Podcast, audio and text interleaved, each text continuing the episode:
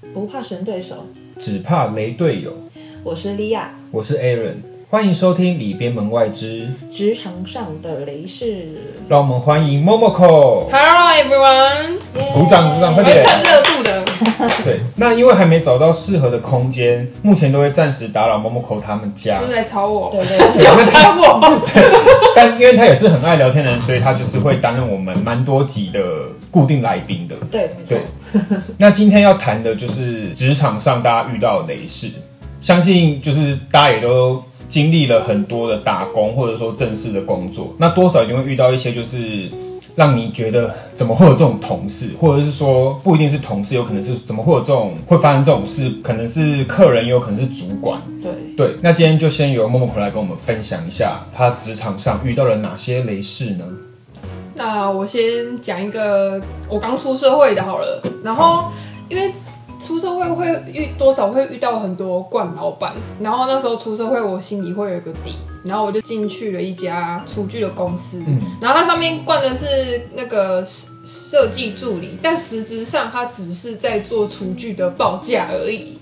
我做了报价，做了我那个我在那边做了整整三个月，我三个月都在做报价。哎，报价那不是门市助理就可以做吗？可是他没有门市助理啊，他就是用设计助理。对他就是我觉得用。我我我觉得这正常哎，因为对，好像蛮多工作都是对对对，样。蛮多工作就是你要会那个，或者说，然后你嗯门铃响了，第一个要冲下去，接电话第一个也是你，然后扫地啊什么巴拉巴拉巴拉巴拉，就是签单都是我。我就说这是关设计什么事？对这个 PPT 就是设计吗？对，这就是我觉得就很比较像行政助理还是门市助理的工作。对对对对可是其实好像蛮多公司真的都会这样，他们就是会给你一个名目，但实际上你对进去的时候，你才会知道在做什么。你面试的时候他们也不会讲，对，真的会遇到蛮多的。像我之前做业务，然后业务助理吧，可是你还要学采购。然后还要跟什么很多啊厂商队啊，然后什么队，我都要很杂哎、对啊，我就是章鱼哥啊！我每次给这个职务就是章鱼哥的职务。好好贴切。我觉得其实是可以这样，因为大家都觉得要多学，可是我觉得他们都通常都会用助理这个名词把你的薪水压低，对然后你要做更多的事。那其实台湾工作环境没有很好，就是被这群所谓的惯老板养大了。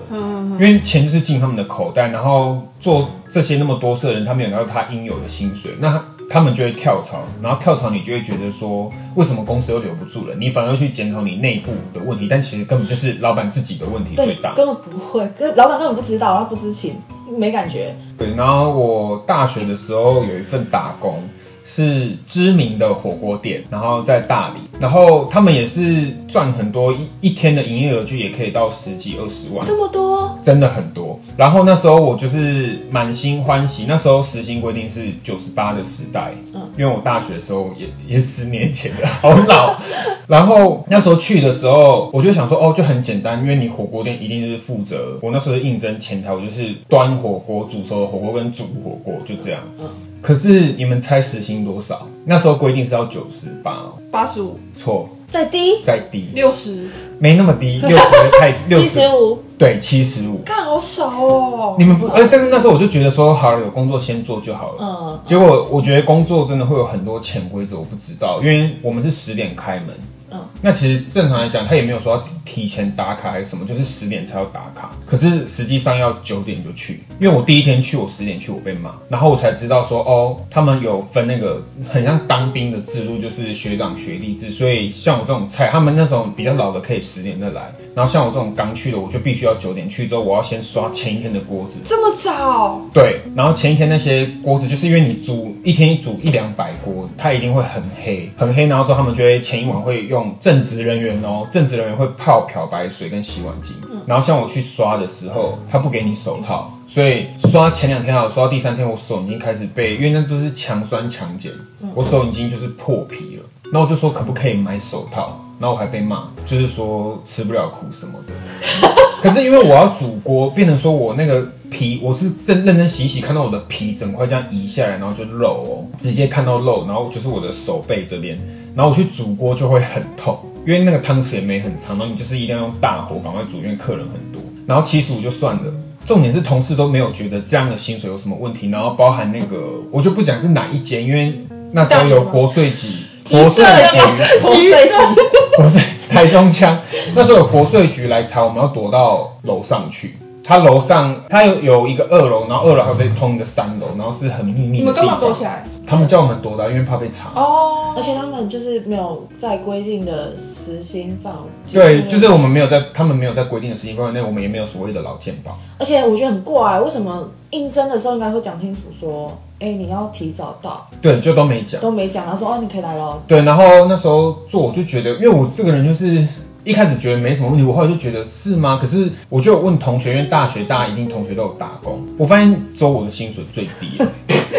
真的，然后，然后我还就是问了那时候的主管，他也是我大学学长，就是那个火锅店的主管，他是同一个大学的学长。他说他做了四年，然后薪水一百，时薪一百，然后我真的是问号，我想说，哼，时薪一百什么意思？然后他也很洋洋得意哦，说我最近终于什么意思？什么意思？对啊，然后我你会发现，其实这就是所谓的惯老板，变成说员工都觉得这是理理所当然的状态，然后他也觉得他领到一百很很好，而且我一定要抱怨一下，我们是攻读，所以我们有分早班，然后我们是十点到三点，然后正职人员就是下午三点来到打烊。好，我跟各位讲，夸张的来了，我们被逼三点打卡，可是我们要跟正职交接，他们都会爱交接不交接，所以有时候交接完都四五点，可是我们被逼三点打卡，我们要待到五点，中间的钱不能领，是正职的领，然后我们还要做事，你会看他们在那边呃伸懒腰，然后发呆，然后我们就公主在那边忙，然后我就越做觉得越不爽，是你做多久？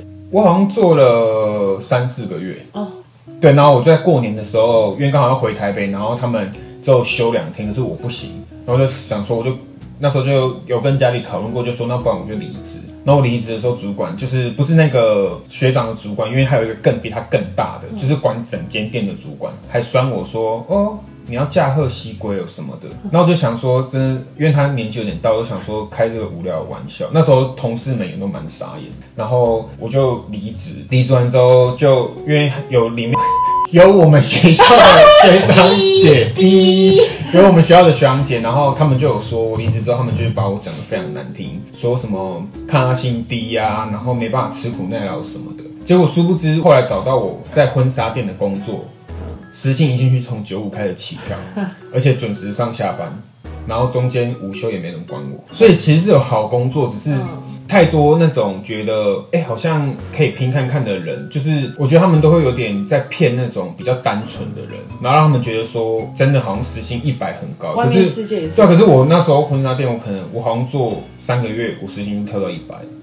好快哦！对啊，就是实际上的常态是这样，然后你我们不可以一直去被压榨，然后又不出声，你不出声，大家就会觉得好，那大家其实都可以这样。然后你进去，你就算有问题，因为别人都其他同事都觉得没有问题啊，这有什么问题？而且冠老板讲话都很难听，像我那时候报价报错的时候，我的冠老板就说应该给你切切结书的啊。我超傻眼，我那时候超想哭，因为那时候才刚出社会，我听在办公室听到我真的超想眼泪差点飙出来，好扯哦，超扯，马上切割哎，就没做啦，就没做。啊我觉得也，我那时候放假也会焦虑，焦虑什么？就是因为工作量太大了，我连放假都没办法好好放松。哦，懂我懂，我嗯嗯，真的我之前的一份工作，然后也算是惯老板吧，因为他就是要做很多事情，可是我有点看不下去，就说为什么不跟老板讲一下说再多招几个人？他说没办法，就是这样，反应也没有用，好像他有点去接受这件事情。我就想说，好吧，那你都接受，那我也不能说什么，嗯，好像真的如果不说都会这样。那目前大家有没有遇到什么雷队友？还是哦，我之前有带一个新人，然后嗯我那时候在一个摄影公司，可是我发现那那个摄影公司就没有都没有同事，只有我一个，然后我就不以为意，我想说刚出生没多久，赶快冲冲冲，然后我就带了一个新人。他不管给他核对档案或是交接什么，他都会被我检查的时候都会出一点错。然后有一次他接电话，客户跟他说尔东城你会写吗？尔东城，他说尔东城怎么写？天兵的？就是我这是直接爆炸，我直接在办公室爆炸。我说你刚跟我开玩笑吗？耳东城都不会写，你书读到哪里去了？然后他讲完，他回家给我哭。女女生 女生 他这是被家庭保护的很好吧？嗯，应该应该是这样哦应该是还蛮多超这种，傻眼的，这我第一次听到，我觉得蛮好笑的。通是真的蛮傻眼。哦，我要疯掉。可是我觉得攻读好像有时候都遇到这个状况，就是他们也会觉得我就只是攻读，你到底要把我逼到什么程度？因为像我那时候我在就是火锅店不做之后，我是进婚纱公司嘛，然后我觉得好家在是就是老板他们可能是受美式教育的，所以我觉得他们观念比较开放，他们会觉得说攻读虽然是攻读，但他也是公司的一份子，对，所以变成说我从一个。开门的，我们那时候叫领台，就是我要开门迎接客人、端茶倒水、带位，然后他就让我去做柜台，因为可能柜台的人就是离职之后，他就让我想说，那我就是负责店内订单什么的。然后柜台有两个，另一个是负责跟国外客人联络，然后修片校稿，我要传达跟客人联络。我那时候坐在那个位置的时候，然后因为我就必须要去跟客人，国外客人他，因为他们。不会在台湾选照片，他们一定是从国外挑完之后，然后我跟他用信件往来说，你照片要修哪里？那这样子修你有满意吗？然后我们那时候就有一个门市人员，他就是会想要插队做这件事情，因为其实这都是有顺序的。然后他要插队做这件事，我就跟他说，可是我今天已经用了这些客人，然后你这个东西你应该要先跟美编部讲，美编部如果不给我，我也没办法帮你传呐。然后他就下意识就说，你不过就只是个攻读生而已。然后我那时候傻眼了，然后我全部因为他在柜台讲，然后全部人都傻眼。那时候我吞下来，我没有应他的话，我就是笑笑的。可是柜台的主管他们听到之后有去跟老板讲，然后让我觉得比较压抑的是，老板就是既然是帮我讲话去骂他，因为他蛮资深，那个婚纱店成立的时候他就是元老级人物了。但是老板知道事情的对错嘛，然后好巧不巧，我心里就一定会想说。你就不要让我有一天拿这句话回回敬你，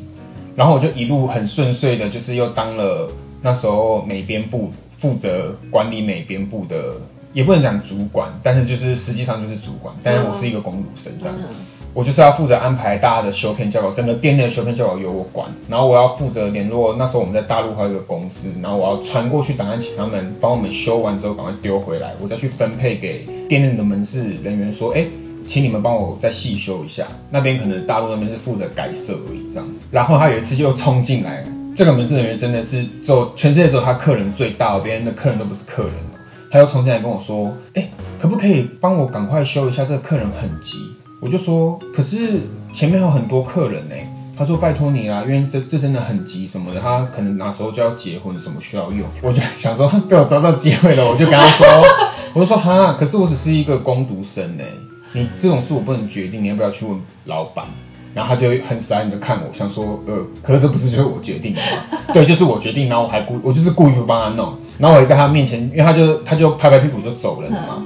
然后就在他面前就故意去跟其他几个门市人员讲说，哎，有没有谁的客人比较急，我亲自帮你们修，因为我是可以不用做这件事的人，但是我就太无聊。然后我就故意在他面前修，然后他就是很不爽，然后还就是到处跟人家骂，就最后就是想当然了，他就被老板骂，因为他想要插队。对他就是真的会有这种人，就是我不知道大家有没有遇过，就是有业绩的公司，一定会有那种你赚他的钱，你一定会有业绩，所以你就会觉得那我就是要把他扶到最好。可是他没有想过别人也都有这样的情况，他就是会想一直插队，然后让他客人觉得说，哎，我现在是被优先处理。以客为重的感觉，但是他麻烦的都是别人，他就是自己出这样子。我个人是觉，我那时候想说，你就不要被我冷到这一天，然后我终于冷到第四年。我在那间公司待了四年，我在那间公司冷了待了四年半，然后他第四年才对我讲这种话，然后我就想说，好，就这个时候就我要吐掉了。对，然后他真的傻眼呢，我觉得四年很久哎。对啊。因为可以忍那么久哦？为什么可以冷那么久？是因为我觉得职场上除了这种奇怪的同事之外，一定还有很好的同事。那我觉得我很幸运的是，那间婚纱公司大部分都是很好的同事，然后我们甚至到现在都还有联络。嗯，就算大家没有在同样的地方工作，可是感情还是依然比我觉得甚至比那时候好，因为反而大家又出去各自打拼什么的，然后学到很多东西。呃，我刚进那间公司，我才十八岁。你们看我现在都几岁？可能三十五四。没有，我现在今年要二十九。哦，对，所以也认识他，认识他们认识很久啊。然后他们有时候就看着一个弟弟这样长大的感觉。哎，对，岁月催人老。怎么样是多老？你们两个也没有年轻，你们两个也没有多年轻，好不好？大大家眼睛放亮一点，然后好好注意，就是老板，然后还有同事，不要因为自己的奴性，然后去忍忍受这些鸟事情。没错，以上呢就是我们三位发生在公司的雷事情，那就是跟大家讲说，眼睛要放亮一点，然后独立思考，然后不要因为自己的奴性而被这些老板还有同事压榨，就是希望大家不会再遇到这些鸟事情喽。对，没错，对，真的。然后，所以请大家，我觉得不论是你做了什么工作，一定要眼睛放亮一点吧。然后，真的不能忍，你觉得真的不合理就离开，不要妄想可以改变这间公司的运作，对，没错，因为真的是没办法。嗯，对，那以上的分享就到这边为止。我是 Aaron，我是 Lia，，我是 Momoko，那我们下期见喽，拜拜。拜。